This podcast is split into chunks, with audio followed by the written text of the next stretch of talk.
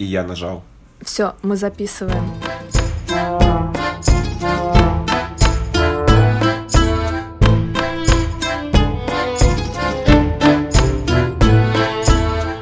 Всем привет! С вами подкаст «4 километра» про то, какими далекими, но в то же время близкими являются Россия и США. И сегодня вместе с вами в нашем очередном выпуске я, Анна Березовская, и мой прекрасный соведущий, собеседник и мой лучший друг Влад Седых. Влад, я передаю тебе слово. Здравствуйте, Анна. Спасибо, что передали мне слово. Я вещаю из Нью-Йорка. Давай сверим часы. Давай у нас будет традиция, и мы будем сверять часы. Давай, у меня сейчас 2.43 после полудня что значит 14.43. Господи, вот эти понты, знаете, когда учили английский, вот это вот 4 p.m., 4 a.m., понятно. У меня сейчас э, 21.43 по русскому времени, то есть уже скоро спать, и я пришла с работы, а Влад ниоткуда не пришел, и мы записываем э, для вас подкаст. Очень тонко. А, да, я, наверное, про время взял бы такую тоже небольшую ставку. Здесь в Америке 24-часовая система называется военное время. Вот, я не знаю почему, но это считается вот как бы по, по военному времени. То есть они в армии измеряют как раз время в 24 часах, как я знаю. Но об этом потом. А пока это лифт облака, и мы в нем вдвоем будет сожжен, будет учтен Святым Петром, но это потом А пока это лифт в облака, и мы в нем вдвоем У нас еще будет рубрика Валентин Стрыкало, потому что это наш... Случайные цитаты. Да, случайная цитата Валентина Стрыкала, потому что это любимый исполнитель и мой, и Влада, и еще одного Влада, нашего прекрасного продюсера, поэтому... И Валентина Стрыкала. И Валентина Стрыкала. и Юрия Каплана, да, и всех, поэтому... В общем, готовьтесь, готовьтесь, в этом подкасте будет много очень рубрик. И, Влад, мне казалось, что у тебя есть какое-то важное сообщение для меня. Ты интриговал меня сегодня целый день, и я прям в предвкушении. В общем, к нам сегодня пришло первое письмо.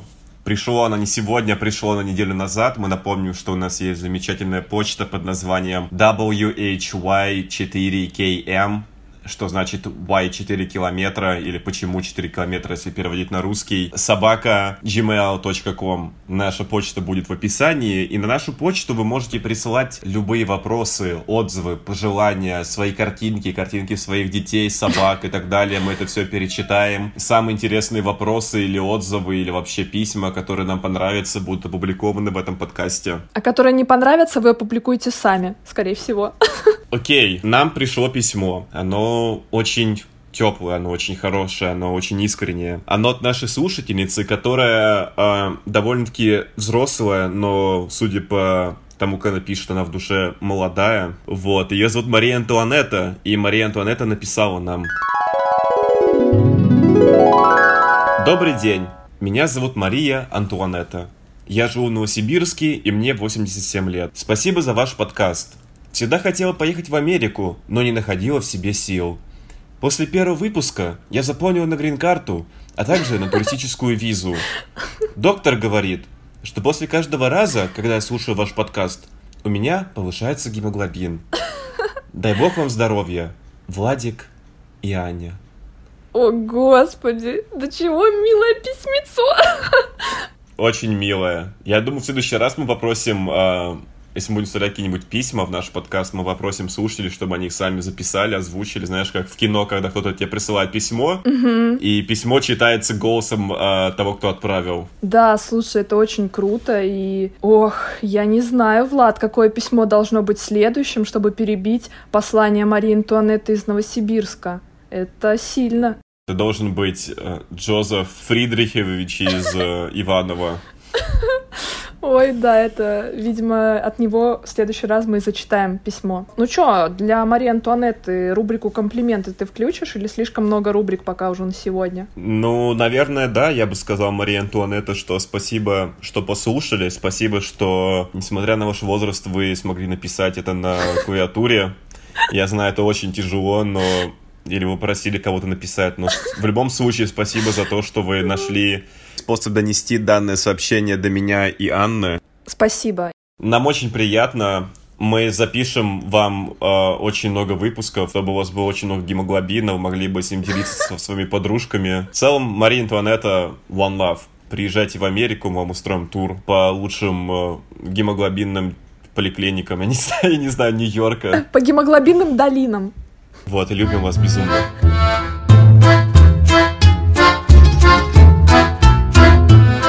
Заканчиваем, наверное, с э, рубриками на сегодня и переходим к теме нашего подкаста. В прошлом выпуске мы очень драматично оставили Владислава на трапе самолета или, может быть, даже в полете. И чтобы вы предвкушали наш сегодняшний выпуск, чтобы вы ждали, что же случится, как же мальчик из Воронежа впервые переступит порог, э, ступит на землю американскую, что же он почувствует, э, какие будут у него ожидания реальности, его мечты воплотились в жизнь.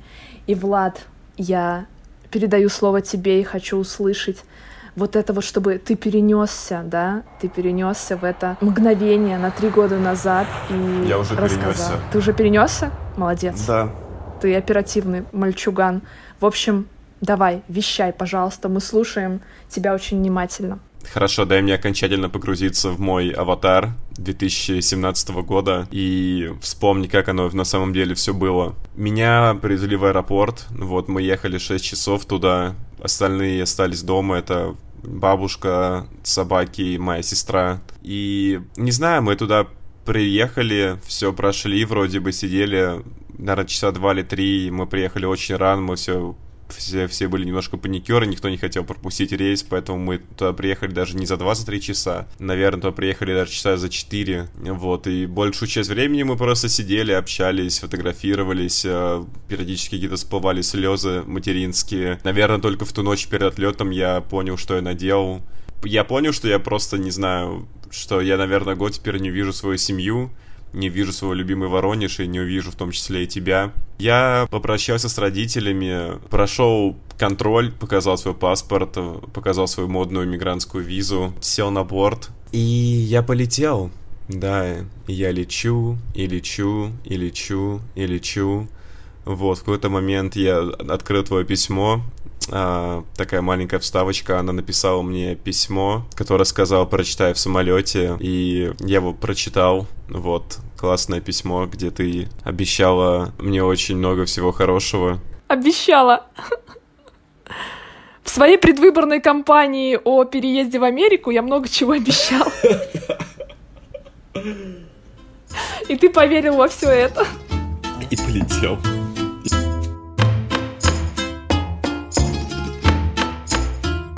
И при этом же, насколько я понимаю, полет длился 12 часов, то есть сам полет длился очень долго. И как вообще ты прилетел в самолете и как тебя вообще встретили, а когда ты очутился наконец уже в Америке, в своей любимой?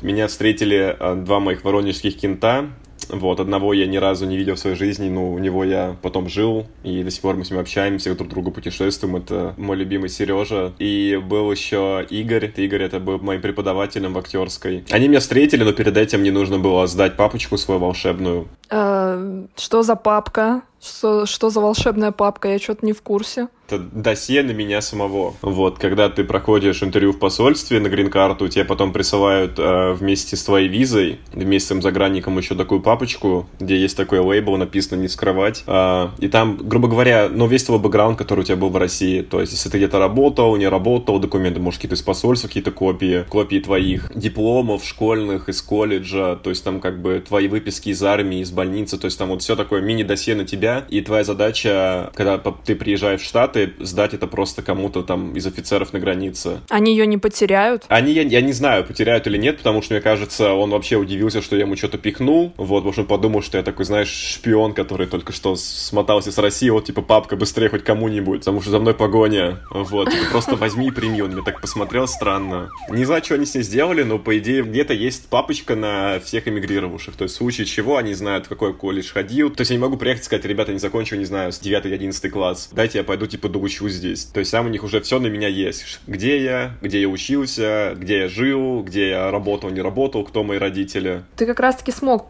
поступить в университет, потому что ты бросил университет. А если бы, например, я приехала, да, или кто-то, кто имеет уже высшее образование, то он как раз-таки не смог бы прикинуться таким дурачком, у которого дайте, пожалуйста, мне вот закончить универ бесплатно, там, бюджетно, да, или полубюджетно, потому что уже есть степень. э, полученное в российском образовании, правильно? Да, то есть мне повезло, мы говорили об этом в прошлом выпуске, я бросил на третьем курсе, и из-за того, что не закончил высшее образование, мне сейчас выплачивают финансовую помощь. То есть есть помощь для тех, у кого нету первого высшего образования, у которых там доход ниже какой-то степени. Угу. Хорошо. Мы обязательно сделаем выпуск про образование, поэтому небольшую такую затравочку забросили, а все будет впереди. Ну вот, ты прилетел, отдал все папки КГБшные, ФСБшные, российские, и встретил своих друзей. А, что было дальше? Ты ведь прилетел в Вашингтон, ты прилетел не в Нью-Йорк. Вот, что вообще Вашингтон, столица США, как тебя встретили? Вашингтон такой очень индустриальный город. Там много зданий, они все не особо высокие. Я слышал из-за того, что есть Капитолий. Грубо говоря, Капитолий, крышу Капитолия можно было видно, можно было видеть с любого конца города. Поэтому город такой очень миниатюрный. Мы ехали на машине, просил, можем да хоть где-нибудь прокатиться мимо. Я не знаю, когда еще буду в Вашингтоне, хоть как-то посмотреть там на обелиск или на Белый дом. Вот. Мы сделали пару кругов, мы особо у нас не было времени как-то гулять или что-то еще делать, потому что я был уставший, и Сережа тоже как бы два часа ехать до Вирджинии. Как бы вот я приехал, вот мой первый день, я не спал уже в какой-то момент, там часов, наверное, 30. Я старался не спать до, до 10 вечера, что было тяжело. И мы в какой-то момент поехали с Сережей поесть, заехали в кафе. Э, я взял какой-то бургер, мне принесли бургер, я вот кусил. Потом я такой, ой, у меня расшнурованные шнурки. Я наклонился за зашнуровать шнурки, и потом просыпаюсь уже в машине. Ты реально упал под столом? Я наклонился вниз, чтобы зашнуровать свои ботинки. Я помню, полез зашнуровывать обувь, смотрю на справа на скамейку, на которой я сидел, подумал, боже мой, какая мягкая скамейка. И потом я уже ничего не помню. Я потом уже проснулся в машине, и у меня было два вопроса. Первое, зашнуровал ли я ботинки? Я посмотрел вниз, вроде зашнурованы. А второе было, что стало с моим бургером. Uh, ребят, пожалуйста, мы к вам обращаемся. Мы вам сегодня называли почту uh, Y4KM. Если кто-то знает, uh, как закончилась история бургера Влада, кто-то знает о дальнейших событиях, которые с ними случились. Пожалуйста, дайте знать. Это очень важно для нас. Извините, я не могла не упомянуть об этом, потому что действительно среди наших слушателей может оказаться тот самый, который в курсе. Я думаю, что среди наших слушателей может быть оказаться детектив по бургерам. И, возможно, это даже Мария Антуанетта. Кто знает, чем она зарабатывает деньги на Америку. На жизнь в Новосибирске, да, в свои 87.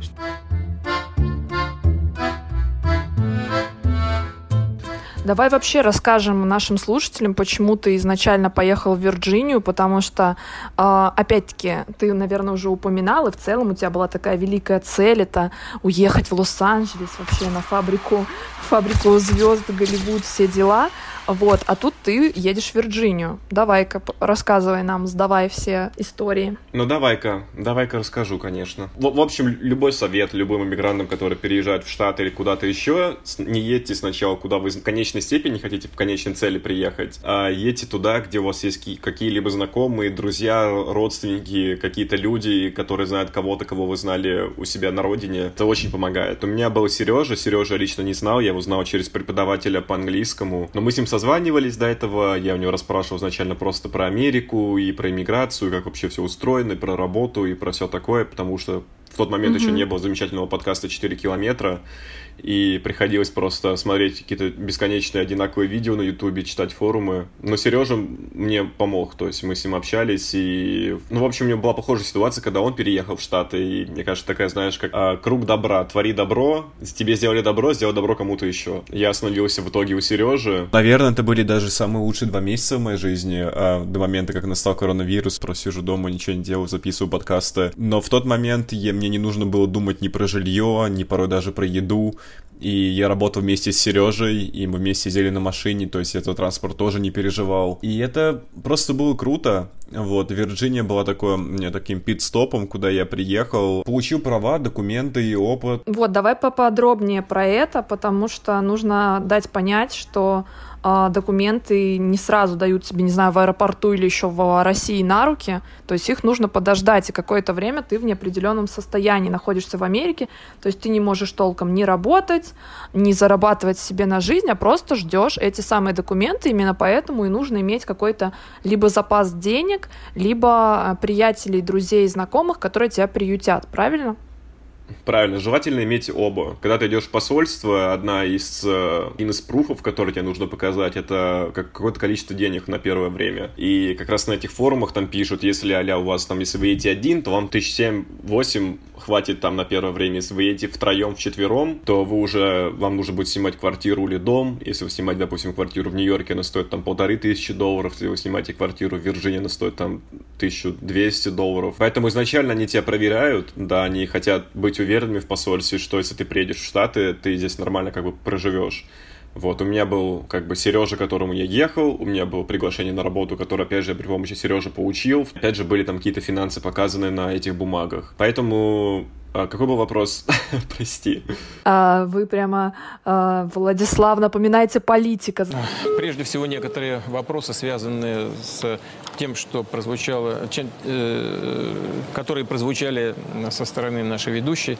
Э, это, э, но над этим, безусловно, нужно подумать таки говорю о том, что ты ждал документы, что нужно ребятам сказать о том, что грин-карту и любой другой документ себе не выдадут в аэропорту или в России, его придется подождать. Да, да, в России вам дадут только э, ваш загранник с визой иммиграционной на полгода. Если вы до полгода не выехали, то вы не получаете грин-карту. Грин-карту вы уже получаете, когда приезжаете к себе в штат, куда вы там изначально планировали, и там вы ждете свои документы. В моем случае мне пришла, пришла грин-карта в разы почему-то быстрее, чем Social Security. Social Security где-то потерял потерялся мой. Что это такое, Влад? Мы не знаем, что такое social security. Будь, а. пожалуйста, а... повнимательнее к людям. И social security это, наверное, что-то по-русски, не, не, не номер социального... Ну, по-русски, по-английски это переводится как номер социального страхования. Я забыл, есть в России аналог, но это не то, что пенсионный счет, ну, в общем, это такая карточка, вот, она, наверное, даже важнее, чем грин-карта, ну, как минимум, так же важна, как грин-карта или разрешение на работу, по которой а, ты платишь налоги, ты либо ты получаешь пособие, в общем, все, что касается твоих денег, твоих доходов и твоих налогов, все идет через этот номер. Вот, каждый раз, когда ты устраиваешься на работу, ты пишешь свой номер. Угу. Когда в Америке говорят, что у меня угнали 3000 долларов, это из-за того, что они узнали ваше имя, фамилию, дату рождения и номер социального страхования. Такая карточка, которую ты, ты знаешь только ты, твой работодатель, и все. Больше никто этого не знает. Это твой вот уникальный номер, как в мы у, а, у Замятина. Э, это небольшая рубрика книжных обзоров от Владислава Седых. Обязательно скачивайте э, книгу Евгения Замятина, э, который учился в Воронеже в Воронежской гимназии, который написал первую в мире антиутопию, раньше Оруэлла, да. Хаксли и всех остальных ребят а, под названием «Мы». И в этом году будет даже на российских экранах выходить фильм. За фильм мы не будем ничего говорить, а вот книга классная, так что Пожалуйста, читайте все. Да, про фильмы, про фильмы потом скажем, если нам э, предложат какой-нибудь контракт классный. Кто? Воронежская гимназия, где учился Замятин? Ну нет, в прокатчика, не знаю, скажет, слушайте, у вас есть подкаст, и вы тогда сделали ссылку там на social security, и вот давайте мы в следующем выпуске разовьем. Сдел, сделаем подкаст про social security, сравним это с мы. Просто в книге мы у каждого да. человека нету имен, у них есть просто уникальный номер. И в Америке тоже у каждого, грубо говоря, да. есть имя, также есть, есть вот твой уникальный номер, которого больше нигде нету. Ты с ним рождаешься, тебе его назначают, ты с ним умираешь.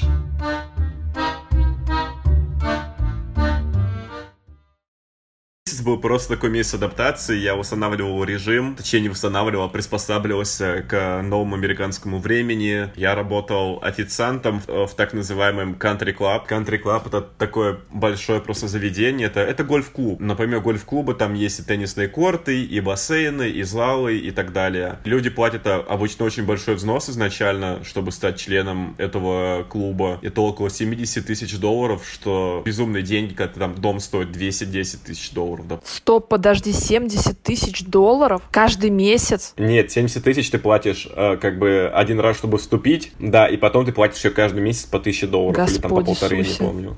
Или, или даже, может, 500 долларов, я не помню. Ну, вот какая-то 500-полторы тысячи, Какая-то жесть, сейчас. если честно. Возможно, легче сделать себе просто гольф-клуб дома, но ладно, это уже детали. Смотри, а, опять-таки, ты у нас такой парень продуман, и когда ты еще был в Воронеже, ты не только учил английский, сдавал на права и подготавливал вообще все пути отступления в Америку, ты еще и на какое-то время устроился а, официантом в Воронеж ты там э, работал в одном из э, кафе-ресторанов, сейчас ты про это тоже расскажешь, и вот ты приехал в Америку, у тебя так а эквивалентный опыт, и что ты можешь сказать, что ты можешь э, сравнить э, в своей работе официанта в Воронеже и в своей работе официанта в Ричмонде? Uh, много что сравнивать, вот. Uh, главный опыт, главный вывод, к которому я пришел, это то, что я рад, что я мало работал в России, у меня не, при, меня не привилось как бы российской культуры работы. И угадать, что про это мы сделаем отдельный выпуск. А, про, про работу и про, и, и про культуру работы, не знаю, про менталитеты. В России я работал а, в ресторане в очень таком неплохом, дорогом, где цены были как московские. Вот, как принято говорить, как московские. А, но при этом еда была как воронежская.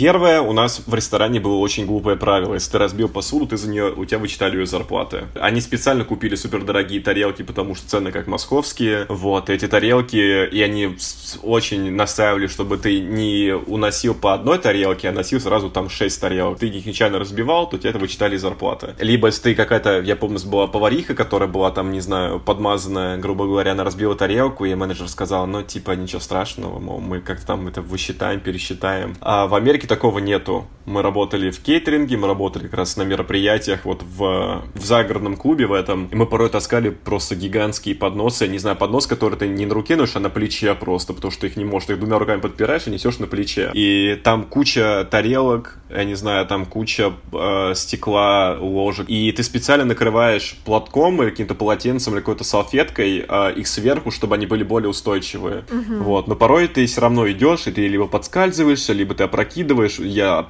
пару раз опрокидывал такой поднос, вот, и, и все нормально, то есть, знаешь, ты, ты его бьешь, и люди говорят, ну окей, типа... На счастье! Да, или не говорят мазалтов, потому что евреи, когда женятся, бьют стекло, и здесь вот такая отсылка есть, типа, когда кто-то что-то бьет, типа мазалтов, как стекло бьется.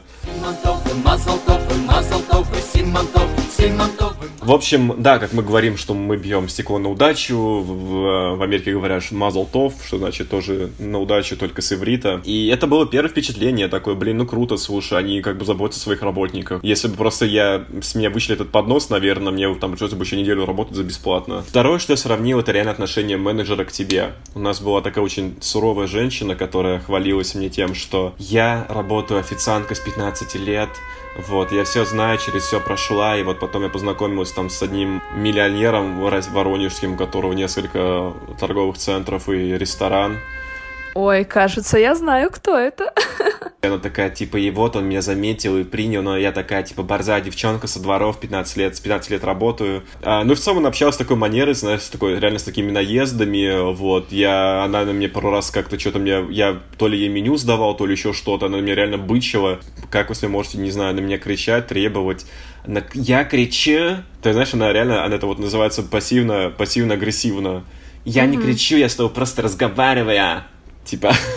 Иногда я с тобой так разговариваю. Давай ну, так много кто разговаривает, может, это как-то во мне в чем-то проблема. Ну, я, я не знаю. В Америке у меня была моя первая менеджерша полячка. Она реально к тебе относилась, она ко всем относилась реально как, ее, как, как к детям. Если ты вообще прям какой-то охреневший парень, который не хочет работать и только сидеть и получать деньги, то да. Но в целом, видит, что ты работаешь, а, она о тебе заботится. Мой первый день на этой работе был 17 часов, у меня была дешевая обувь, которую купил на выпускной ради того, чтобы просто один раз ее одеть и забыть. Но в итоге я их взял в Америку. И я поработал, наверное, в них часов 5 или 6, у меня потом умирали ноги. Но мой первый день, как я сказал, был 17 часов. И то есть она это понимала, она мне давала, не знаю, там по полчаса просто пойти в раздевалку, не знаю, посидеть. То есть она входила в положение, она тебе давала, то есть, грубо говоря, за... Ты сидишь, грубо говоря, получаешь деньги, но ты, за... ты можешь пойти, взять отдых, посидеть, отдохнуть. Как бы не была круто организована работа в Ричмонде, какие бы не были бы прекрасные менеджеры, твои коллеги и в целом обстановка, наличие у тебя друзей, в Америку ты переезжал все таки для того, чтобы отправиться в Лос-Анджелес. Тебя туда тянуло, а ты мечтал об этом городе, городе, ты вообще сходил с ума, и поэтому в какой-то момент, я так понимаю, когда ты уже, там, не знаю, либо понял, что у тебя есть определенная сумма, либо э, потому что ты уже не мог жить вдали от прекрасного города с голливудскими буквами на холме и все дела, ты как раз отправился туда. Как это произошло? Какова была минимальная И подготовка и зачем? А, в какой момент ты осознал, что все, пора покупать билет до Лос-Анджелеса? Как ты нашел там жилье? А главное, зачем именно ты туда отправлялся? Спойлер, я знаю зачем, но никто пока не знает из наших слушателей. Хотя, наверное, из наших разговоров уже можно было понять это. Лос-Анджелес хотел с детства, не знаю, смотрел, кайфовал, большие дома, куча денег, а, какие-то интересные классные люди, звезды, все красивые, все подтянутые, плюс это еще было океана, и кто был в Воронеже, знает, что в Воронеже есть свой океан, поэтому я думаю, такая связь с родиной будет. Я всегда, я всегда туда хотел, да, и мы с тобой вместе ходили в Ла, ну, смотрели Land, La La Land, и я думаю, посмотри, какой город, боже мой, здесь все танцуют, здесь все поют, здесь такая, такая красота, такое творчество. Это ведь даже не фильм-мюзикл. Это даже не фильм-мюзикл, да, где все преувеличено. Поэтому я долго не собирался, я прожил в Ричмонде два месяца, из них месяц поработал, заработал какие-то вообще там не особо какие-то большие деньги, купил билет, вот, и полетел потом в Лос-Анджелес. А, жилье я начал искать еще в Ричмонде, и первое, что я сделал, это добавил какие-то группы на Фейсбуке, вот, и еще зашел замечательный сайт, который называется Craigslist. И Craigslist — это аналог нашего Авито, вот, при этом он выглядит очень старо, очень как-то угрюмо, вот, что-то какой-то привет из 98 -го года. Но при этом он бесплатный, и до сих пор пользуются американцы, когда они выставляют там жилье, или когда они устраивают какие-то распродажи гаражные, или им нужно найти работу, то есть людям до сих пор пользуются. Я ехал в Лос-Анджелес, потому что хотел работать в одной известной, неизвестной продакшн компании, вот, и не буду называть э, что то за продакшн компания, потому что это останется... Что-то в этом подкасте должно остаться только между мной и, и мной, я тоже знаю. Если мы соберем а, миллион подписчиков, то мы расскажем про это. Или миллион сообщений, и не от Марии Антуанетты. В общем, да, мне повезло, потому что эта комната была рядом, относительно рядом, как я потом узнал, вообще не рядом а от этого места. Парень, который ее сдавал, хозяин квартиры, он в это время был в Вирджинии. Mm. И мало того, что он был в Вирджинии, он был недалеко от, от меня, то есть он был в 10 милях от меня. Я ему написал, говорю, вот я сейчас в Ричмонде, я хочу переехать в Лос-Анджелес, вот ищу жилье там и так далее. Он такой, в смысле в Ричмонде? Я тоже сейчас в Ричмонде. Вот, говорю, давайте с вами увидимся, я вам покажу, не знаю, свой билет, то, что я переезжаю туда. Просто познакомимся с вами, расскажу свою историю кратко. Вот, и он приехал, мы с ним встретились. А он говорит, я вообще обычно беру депозит, но вот он мне показал билет, ну, депозит ну, как депозит. бы за комнату за это. Вот, да, депозит. А, я ему показал номер своего билета, сказал, вот я приезжаю, выезжаю. Он мне сказал адрес, потом мне, мы сделали FaceTime с парнем, который жил в той квартире, и вроде бы как бы у меня было жилье.